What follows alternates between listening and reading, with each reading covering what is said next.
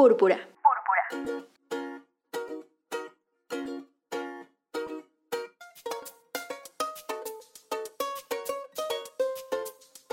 Escucha, deconstruye y transforma.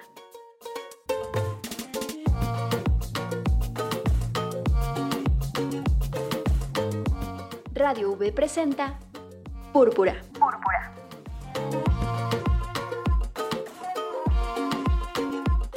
Deconstruyendo realidades buscando igualdad. Una producción con perspectiva de género para Radio V a cargo de Brisa Gómez. Púrpura.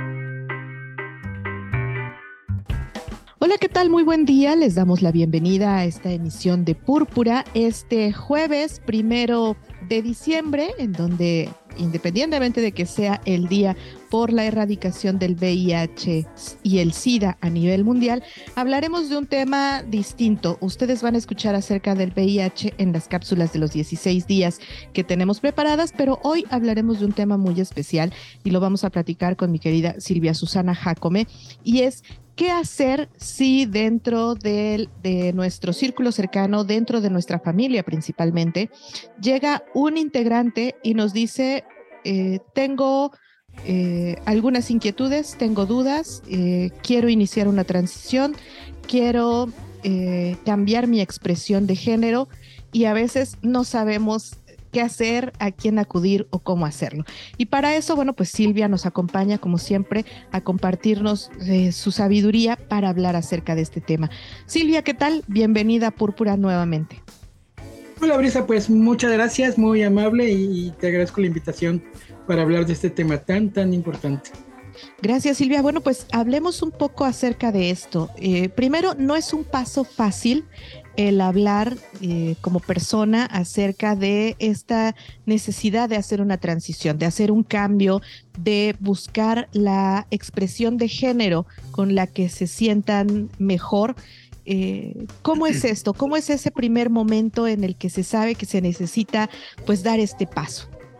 Sí, mira, yo he hablado de tres transiciones, de hecho, eh, cada una tiene su momento, cada una tiene su importancia y eh, estaríamos hablando de la transición social, la transición corporal y la transición legal.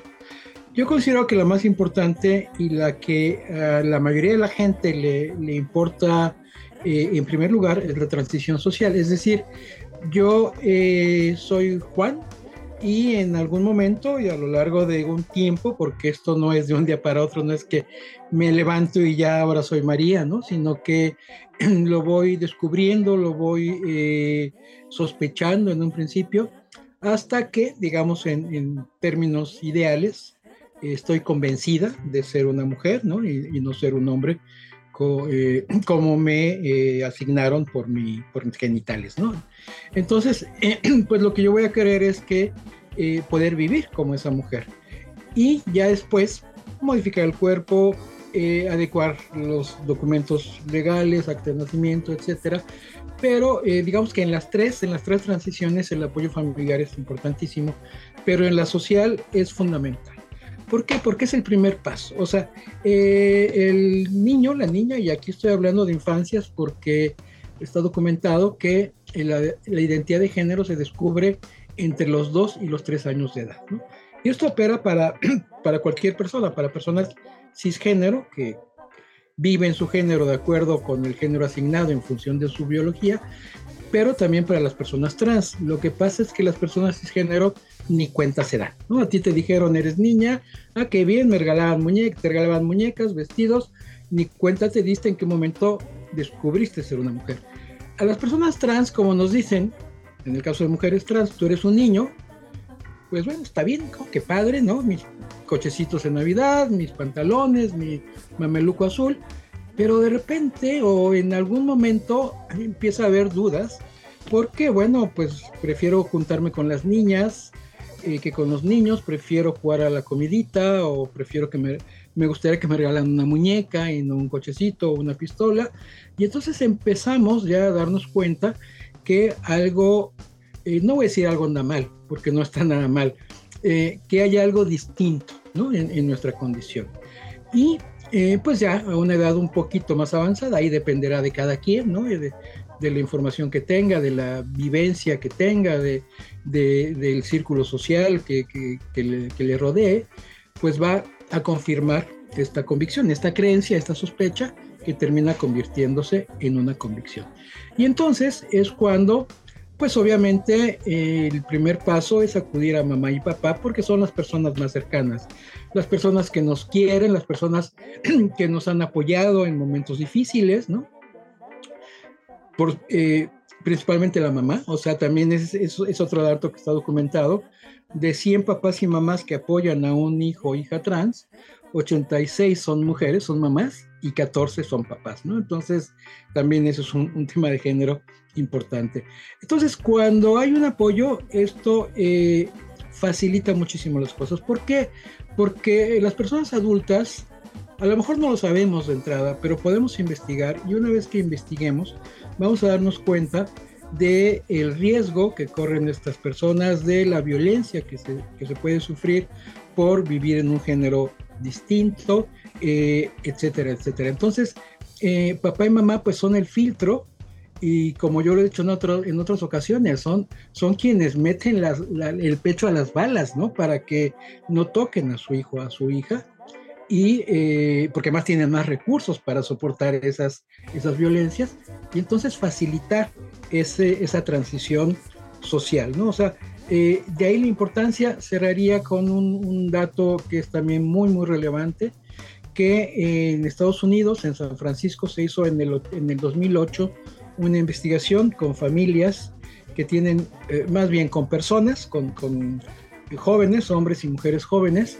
eh, gays, lesbianas y trans, que en su adolescencia eh, tuvieron o no apoyo familiar. Y quienes tuvieron apoyo familiar, pues la pasaron mucho mejor. Quienes tuvieron rechazo por parte de la familia, presentaron 8.6 veces más intentos de suicidio que quienes tuvieron apoyo, 5.6 eh, veces más eh, riesgo de vivir episodios de depresión y, lo decías al principio, pero también de alguna manera se vincula con el VIH, 3.6 veces más riesgo de vivir enfermedades de eh, transmisión sexual como el VIH. Entonces, esto nos habla de la importancia que tiene este apoyo. Bien, Silvia, vamos a hacer una pausa, pero te dejo una pregunta para cuando regresemos y es si ya, eh, si en casa uno de mis hijos, una de mis hijas, incluso mis sobrinos o mis sobrinas, alguien se me acerca a decirme, eh, pues algo hay distinto en mí, quiero eh, hacer una transición o creo que debo empezar a, a, encontrar mi identidad, mi expresión de género, ¿a quién se puede recurrir? Vamos a hacer una pausa con esta pregunta, Silvia, y regresamos. ¿Te parece? Muy bien.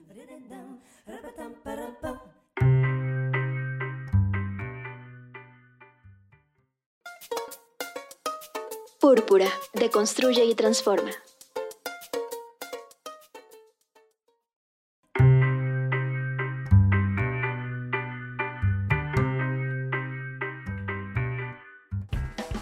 Estamos de regreso, estamos en Púrpura, estamos hablando el día de hoy con Silvia Susana Jacome y es eh, un programa dedicado a qué hacer si alguien en mi entorno familiar, social, cercano, se me acerca y me dice, eh, mamá, papá, tío, tía, eh, necesito ayuda porque creo que hay algo distinto, y necesito resolver esta situación con mi identidad y mi, expresión de género, que fue precisamente esta pregunta que te dejé, porque muchas veces cuando como adulto te llegan con esta pregunta o te llegan con esta inquietud, pues eh, de entrada no sabes qué hacer, Luego, eh, pues en ocasiones te asustas, no sabes, eh, escuchas todas estas cuestiones que hablábamos un poco antes acerca de la violencia que pueden vivir las personas trans eh, las personas gays, lesbianas, y eh, pues puede llegar a dar hasta incluso cierto miedo, ¿no? ¿A quién podemos recurrir? ¿Dónde podemos encontrar información para acompañar este viaje a nuestros hijos e hijas, Silvia? Mira, primero te diría de una manera muy rápida eh, lo que no hay que hacer, ¿no? ¿Qué no hay que hacer? Asustarse. ¿no? Asustarse, o si nos asustamos, disimular, respirar y tomarlo con calma. Eh, no hay que minimizar el hecho, ¿no? Eh, eh, me he encontrado con muchísimos casos de mamás y papás, sobre todo papás, que, que, dicen, no, no, pero, pero se le va a pasar, es transitorio, es una etapa, está experimentando. No, no, no, o sea, puede ser, puede ser, pero de entrada no podemos asumir eso ni podemos actuar bajo, esa, bajo esa premisa, ¿no? tercero, no culpabilizar a nadie, ni a la persona, ni al hijo o hija, ni a la pareja, ¿no? Es que tú, como lo juntabas con tus hermanas y con tus tías y ahora ya dice que es mujer y bla, bla, bla. No, no, no, no, eso no tiene nada que ver con lo social, es una cuestión genética, se nace con eso, se descubre y, eh, y, no se puede corregir, además, o sea, la palabra corregir me choca, ¿no? No se puede modificar, ¿no? O sea, porque además no hay nada que cambiar, no hay nada que modificar, simplemente hay que apoyar. Ahora, eh, una vez eh, hecho esto, ¿Qué hay que hacer? Bueno, acudir con, con gente, sobre todo sexólogas, sexólogos, porque también es muy común, y eso sería otra cosa que, que, no recomendaría. Ah, pues vamos con el psicólogo, ¿no? Con el psicólogo, eh, como para que lo cure, como decíamos hace ratito, corrija eso, eh, pero también a lo mejor en buen plano para que apoye su transición. Sí, hay psicólogos, psicólogas que saben del tema y que pueden apoyar. Nada más que en ese caso hay que estar muy seguras, muy seguros de que realmente sabe del tema. Conmigo han llegado bastantes eh, mamás y papás diciéndome que a su hijo o hija ya la llevaron con el psicólogo, pensemos en una niña trans, y que el psicólogo les dijo, señora, no permita que se ponga su ropa de mujer, no, no le regale juguetes de niña, no permita que juegue con muñecas, eso es totalmente contraproducente. ¿no? Un sexólogo, una sexóloga, pues ya tenemos otra formación que va a permitir eh, poder ayudar de mejor manera. Eh, buscar información, buscar información eh, en páginas que, pues, digamos, se muevan desde la evidencia científica, ¿no? Por ejemplo, la página de FEMES, la Federación Mexicana de Educación Sexual y Sexología, se meten a Google, ponen FEMES, ahí la van a encontrar, o de AMSAC, Asociación Mexicana para la Salud Sexual AC, también. Ahí hay sexólogas, sexólogos que sabemos del tema y con mucho gusto podemos asesorar y acompañar. Y pues ya cada, cada profesional, cada especialista irá dando las pautas, pero lo que yo aconsejo en, la mayoría de los casos es que pues se viva la prueba de la vida real, ¿no? Eh, para justamente descartar estas transiciones que de repente puede haber, o sea, sí puede ser que pues por alguna razón este niño eh, pues dice ahora me quiero expresar como niña a ver qué se siente y es muy válido, pero a lo mejor no tiene un interés en vivir como, como mujer el resto de su vida, ¿no? Entonces, ¿qué, recomiendo? Bueno, una eh, transición eh, moderada, ¿no? Antes de decir en la escuela es que ya mañana va a venir con falda o con pantalón, porque también mis ejemplos suelen ser de mujeres trans, porque yo lo soy, pero por supuesto también hay hombres trans y cada vez más, ese es otro dato importante, cada vez se está masculinizando eh, las infancias y adolescencias trans, ¿no?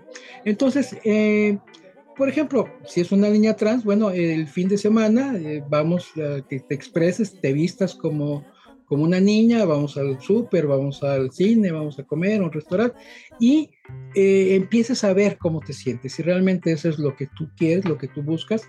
La mayoría de la gente, ¿no? Este, dicen, es que cuando yo llegué al restaurante y, el mesero me dijo, y la señorita que va a querer dice, bueno, pues este, eh, eh, fascinante, ¿no? O el joven que va a querer en caso de hombres trans, ¿no? Entonces, eso, eh, que busquen información y sobre todo que les den mucho amor, porque es lo que necesitan. pueden no ser especialistas, de hecho, pues es difícil que lo sean, papá y mamá, pero el amor de verdad, ¿no? Es una frase que parece trillada, pero en este caso sí ayuda muchísimo, porque además si ese amor va acompañado de información, pues el desarrollo de estos niños, niñas y adolescentes va a ser mucho mejor.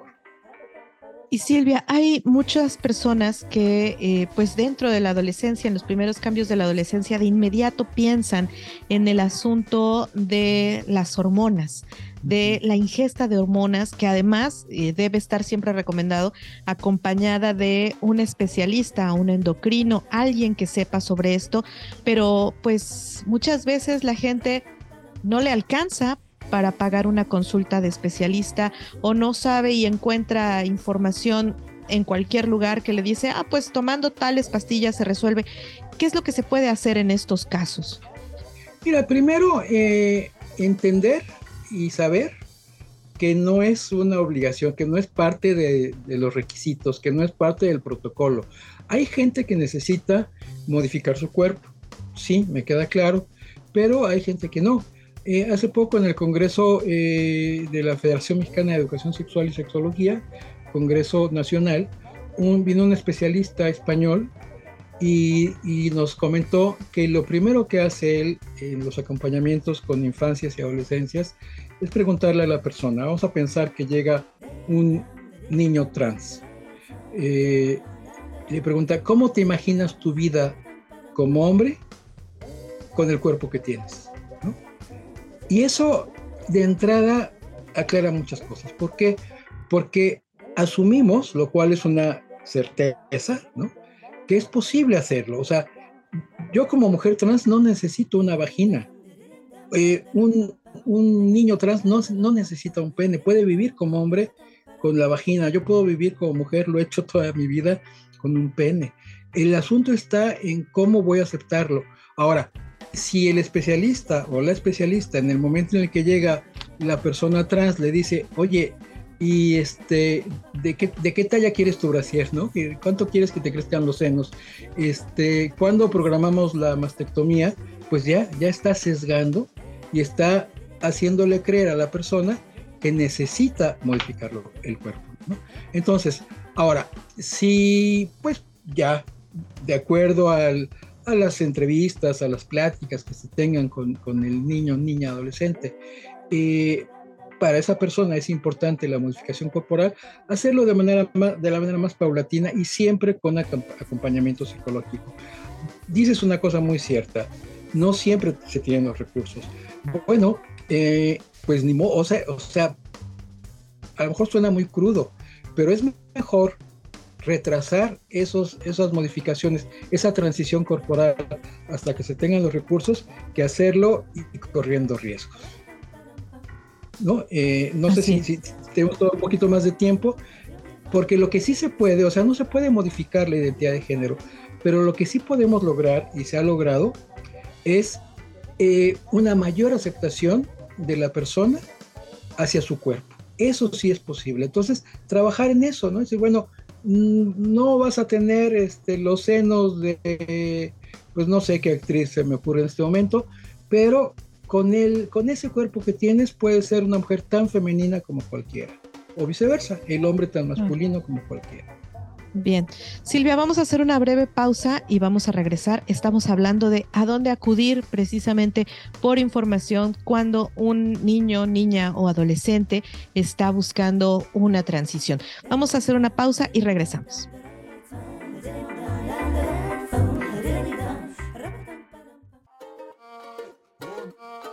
Regresamos.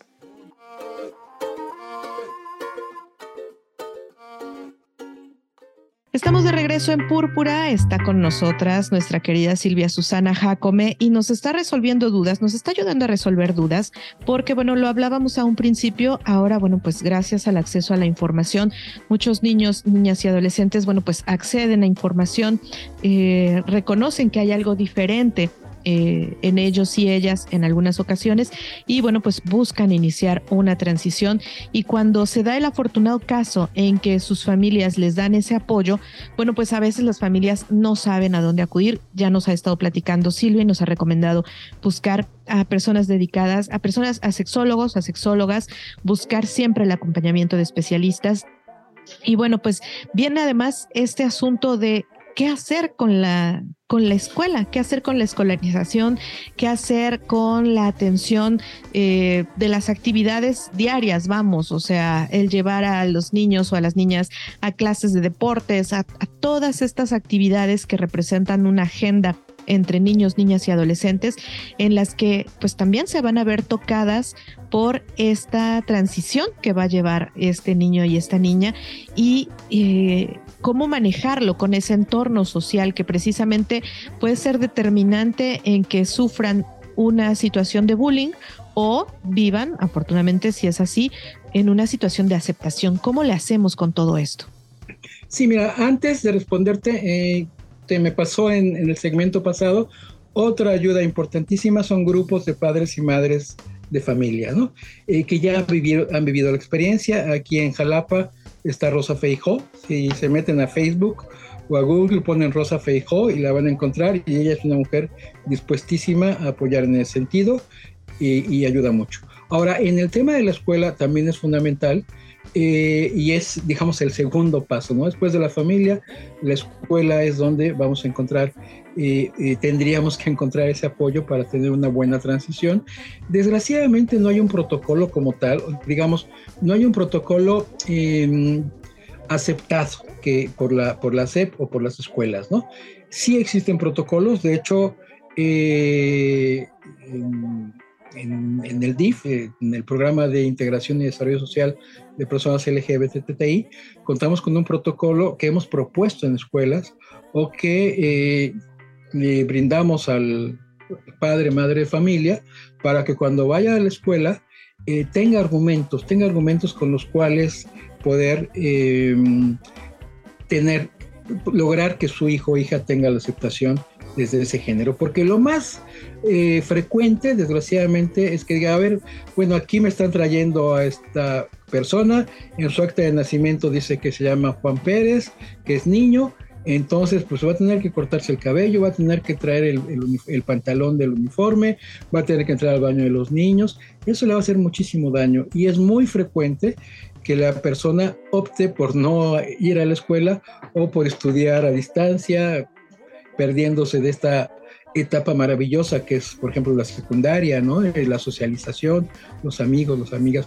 Entonces, si eh, llega la familia con este protocolo, que aunque no es obligatorio, pero sí da pautas y da razones y, e incluso argumentos legales, jurídicos, es mucho más fácil, ¿no? Y, en, e incluso en el DIF lo que hemos hecho en algunas ocasiones es acompañar a padre y madre familia a la escuela para platicar, dar algún taller de sensibilización y que este, esta transición o esta aceptación escolar pues sea de lo mejor, ¿no? Porque eh, pues sí, queda claro que, bueno, el certificado y en los documentos oficiales tendrá que aparecer el nombre de Juanito Pérez, pero a la hora de pasar lista le pueden decir Margarita, Julieta, el nombre que la niña elija. Eh, a la hora de entrar al baño, puede entrar al baño de las niñas, eh, practicar el deporte con las niñas, deporte femenil.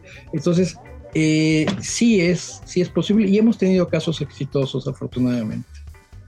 Silvia, ¿dónde se puede encontrar este protocolo y cómo la gente puede acercarse precisamente a este protocolo, a ustedes en el DIF, a conocer acerca de esto para ir acompañando estos procesos de sus hijos, hijas, sobrinos, sobrinas, los niños, las niñas que estén cerca, cerca de ellos? Sí, bueno, pueden hacerlo de muchas maneras. Una es de forma presencial, estamos ahí en en este, cerca de Plaza Museo, cerca de este, Ruiz Cortines, en el DIF municipal de Jalapa. Se consigue la dirección muy fácilmente, ahorita se me va. Eh, ahí estamos de 9 a 3. Pueden mandarme un correo, Silvia Susana Jacome, todo junto con minúsculas, Silvia Susana Jacome, arroba outlook.com. En Facebook estoy como Silvia Susana Jacome García eh, también eh, el DIF municipal de Jalapa tiene una página en Facebook. Si ahí ponen, ¿no? etiquetan a DIF municipal Jalapa y dicen yo tengo un hijo o hija trans, quiero información, eh, ese, ese mensaje yo lo voy a ver y con mucho gusto contactaré a la familia. Incluso hemos tenido talleres, ahora en la pandemia dimos un taller a una familia virtual, estuvieron, bueno, papá, mamá, eh, eh, era un adolescente hombre trans, eh, tíos, primas, primos, y fue bueno, maravilloso, ¿no? Entonces ahí, ahí, ahí pueden buscarnos y encontrarnos con muchísimo gusto.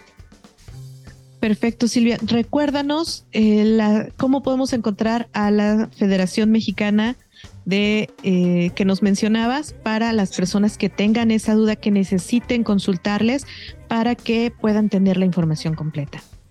Sí, en FEMES, femes.org.mx me parece. Eh, FEMES con doble S porque es Federación Mexicana de Educación Sexual y Sexología. Eh, eh, ahí ponen en Google FEMES y ahí van a encontrar. o AMSAC, es Asociación Mexicana de Salud, eh, de Salud Sexual, también con doble S, Asociación Civil. Esas dos organizaciones, eh, yo diría que en México son las más especializadas en temas de sexualidad y obviamente en temas de diversidad sexual. Perfecto, pues Silvia, como siempre, es un gusto platicar contigo y sobre todo hablar de estos temas para que la gente que necesite esta información pues la tenga a su alcance. Pues con muchísimo gusto eh, y estamos en la mejor disposición de apoyar a las familias en lo general y a las personas trans en particular para que estas transiciones sean mucho más exitosas. Perfecto, pues muchísimas gracias Silvia. En Púrpura se nos termina el tiempo por este jueves, pero bueno, pues les recordamos que tenemos una cita la próxima semana, 11 de la mañana por el 90.5 de FM en Radio V, por supuesto. Les invitamos, quédense con la programación de Radio Universidad Veracruzana. Al rato nos escuchamos en Voz Universitaria y bueno, pues por supuesto toda la programación que hay. Les recuerdo, tenemos 16 días de activismo al aire en Radio V. Pueden escucharlos y pueden encontrarlos también en Spotify Spotify por si se han perdido alguno, ahí los van a poder encontrar. Mientras tanto, bueno, pues me despido, soy Brisa Gómez y nos escuchamos la próxima semana. Gracias, Silvia. Hasta luego, buenos, días.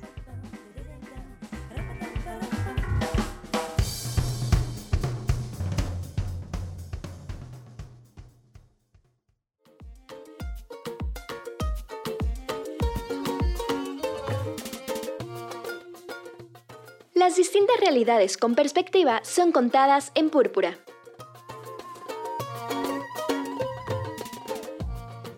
Una producción de Radio V en el 90.5 de FM a cargo de Brisa Gómez.